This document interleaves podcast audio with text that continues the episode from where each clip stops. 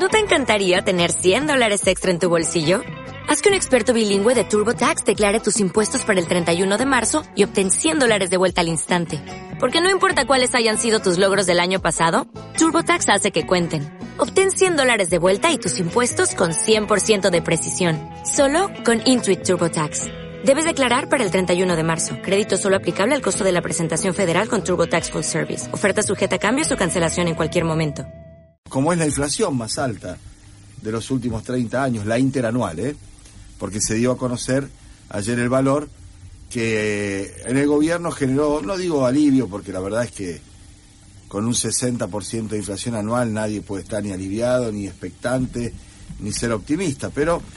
claro, podría haber sido peor, siempre puede ser peor. Esto ya lo sabemos, quienes vivimos aquí, quienes llevamos algunos años, sabemos que siempre se puede estar peor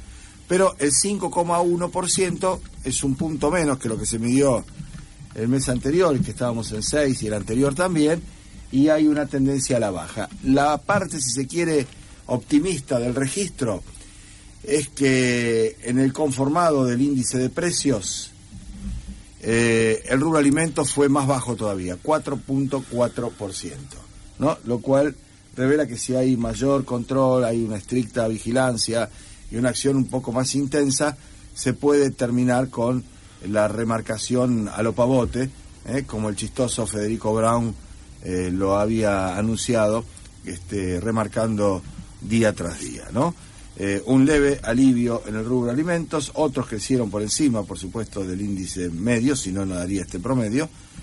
pero eso es lo que se conoció en la jornada de ayer. Lo otro también que hay que decir es que ya esa cara descubierta con nombre y apellido y con pruebas fehacientes, la intentona de corrida que desató el ex ministro de Economía residual del macrismo y que vino a agarrar el fierro caliente cuando Macri ya había hecho todo lo que podía hacer, endeudado, disparado el dólar, generado la devaluación, Hernán Lacunza, de él hablamos, este, para, para generar una situación o un clima de zozobra que le dio bastante resultado porque el dólar se volvió a disparar, porque los papeles también cayeron y porque había ayer tensión en el área de gobierno, donde además se suma la disputa interna por el perfil o por el rumbo de la, de la economía. Pero de todo eso eh, que hemos hablado, surge una expresión clara, definida y organizada de desestabilización, un eh, mensaje golpista a cara descubierta, desembosado, impúdico, peligroso y a la vez impune, que yo supongo que en algún momento,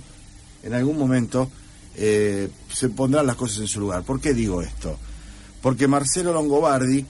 que se pretende erigir como un hombre de la República, un demócrata, un periodista independiente, abierto, plural, lisa y llanamente ayer pidió que se derroque a Alberto Fernández y a Cristina Fernández, que el Congreso se ponga a la altura y decida un jefe de gabinete. Es decir,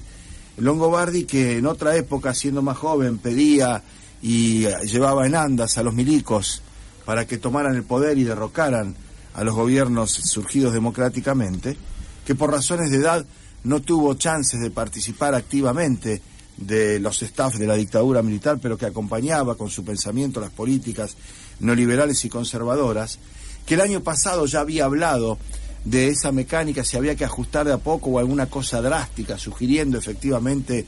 una suerte de intervención en la dinámica constitucional de la Argentina, es el que pica en punta desde CNN ahora y donde además genera algún grado de réplica de todo ese eh, elenco estable y permanente que integran Eduardo Feynman, este, eh, Mini Viale, Mini Leuco, eh, Majul, eh, hablando y diciendo cualquier barbaridad, pero más allá de la crítica que pueda corresponder o no, que uno puede acordar o disentir, transitando un camino de peligrosa eh, historia en la Argentina, que es el de poner en duda la legitimidad de un gobierno surgido por el voto popular, ¿no? Eh, ustedes que escuchan este programa con frecuencia o diariamente saben que no ahorramos críticas a lo que creemos que hay que criticar, pero que en ningún momento y bajo ninguna circunstancia, ni siquiera en los nefastos años del domador de reposera se sugirió nada que no fuera continuar profundizando las este, virtudes que entrega un gobierno o un sistema como la democracia a pesar del gobierno que efectivamente esté de turno. Por eso me parece que no hay que dejarla pasar, no hay que mirar para el costado, no hay que minimizarlo, no es una acción este, esporádica, un comentario al pasar, una anécdota, un dicho circunstancial, es toda una estructura que tiene un andamiaje que va acompañado, por ejemplo, de la operación vinculada a este avión venezolano iraní, donde parece que falta que digan que había un polígono de tiro adentro del avión eh, o paquetitos con bombas para distribuir este, apenas bajaban, ¿no? Eh, las explicaciones que se han dado, más allá de alguna debilidad conceptual, en vez de dar información clara, justa y precisa, hacer conjeturas, especialmente el jefe de AFI, que es este, Agustín Rossi, eh, no hay sustento jurídico, más allá de la sobreactuación del juez, no hay elementos, no hay siquiera una carátula delictiva de la causa que se está investigando, no tiene carátula la causa. No dice ni contrabando, ni tráfico ilegal de armas, ni tráfico de personas, nada de eso.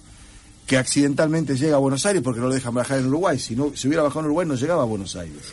Con lo cual la trama, la urdimbre de que estaba todo organizado para eso es así, eh, se cae rápidamente. Pero hay una, eh, una suerte de, de tribuna, de staff, de elenco estable que se ocupa de distorsionar, de corregir y aumentar versiones de cualquier naturaleza que en un clima de pretendida corrida generado por la CUNSA, exministro de Macri, de dificultades a la hora de conseguir acuerdos y consensos, y esta es, creo yo, la mayor de las torpezas de gobierno que sigue peleándose internamente cuando le cascotean el rancho desde afuera, la falta de estabilidad en el Parlamento para conseguir una mayoría a la hora de sancionar proyectos que son importantes, la ululancia del presidente de la República, que hace la gran pitana, una cosa es afuera y otra cosa es acá, ¿no? El discurso de Alberto Fernández en Estados Unidos es impecable, acá en la Argentina no se cansa de poner la otra mejilla, yo diría ya el otro cachete, ¿no? Y ya sabemos qué es lo que pasa. Pero bueno,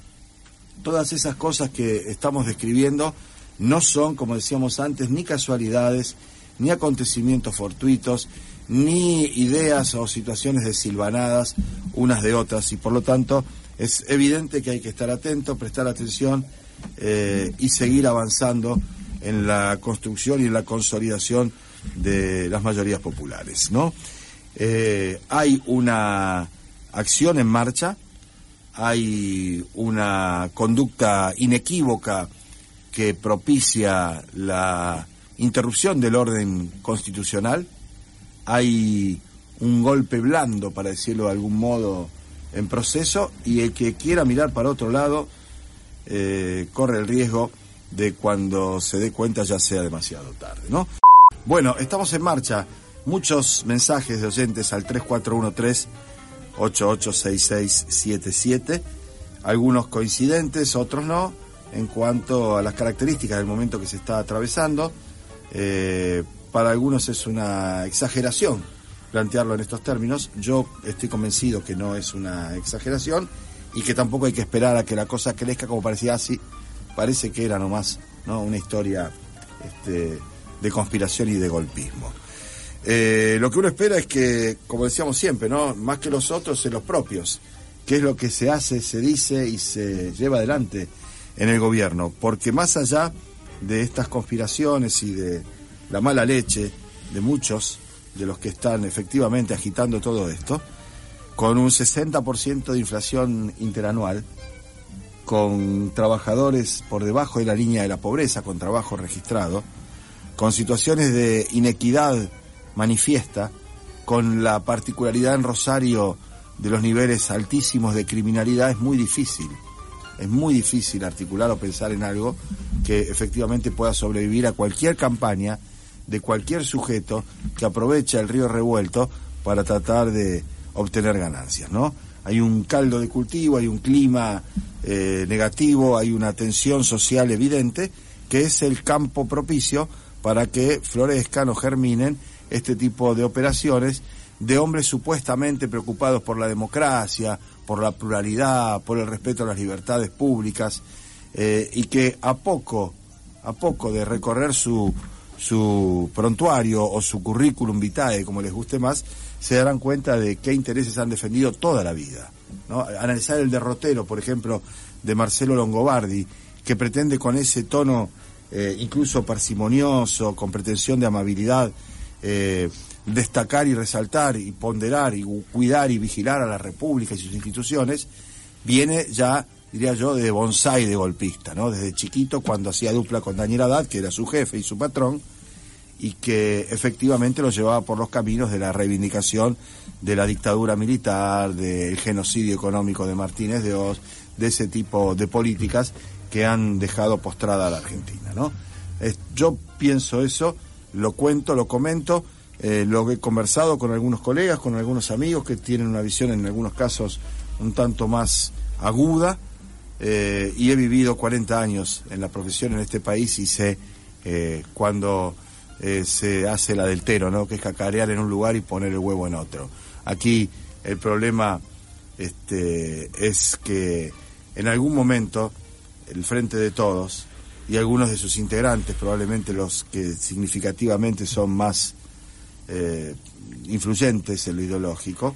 han afectado y van a afectar o quieren afectar intereses de sectores dominantes, que entre otras cosas son los dueños de los grandes pools y dueños de los grandes medios de comunicación, eh, de las empresas a las que les interesa el país, como decía Bernardo,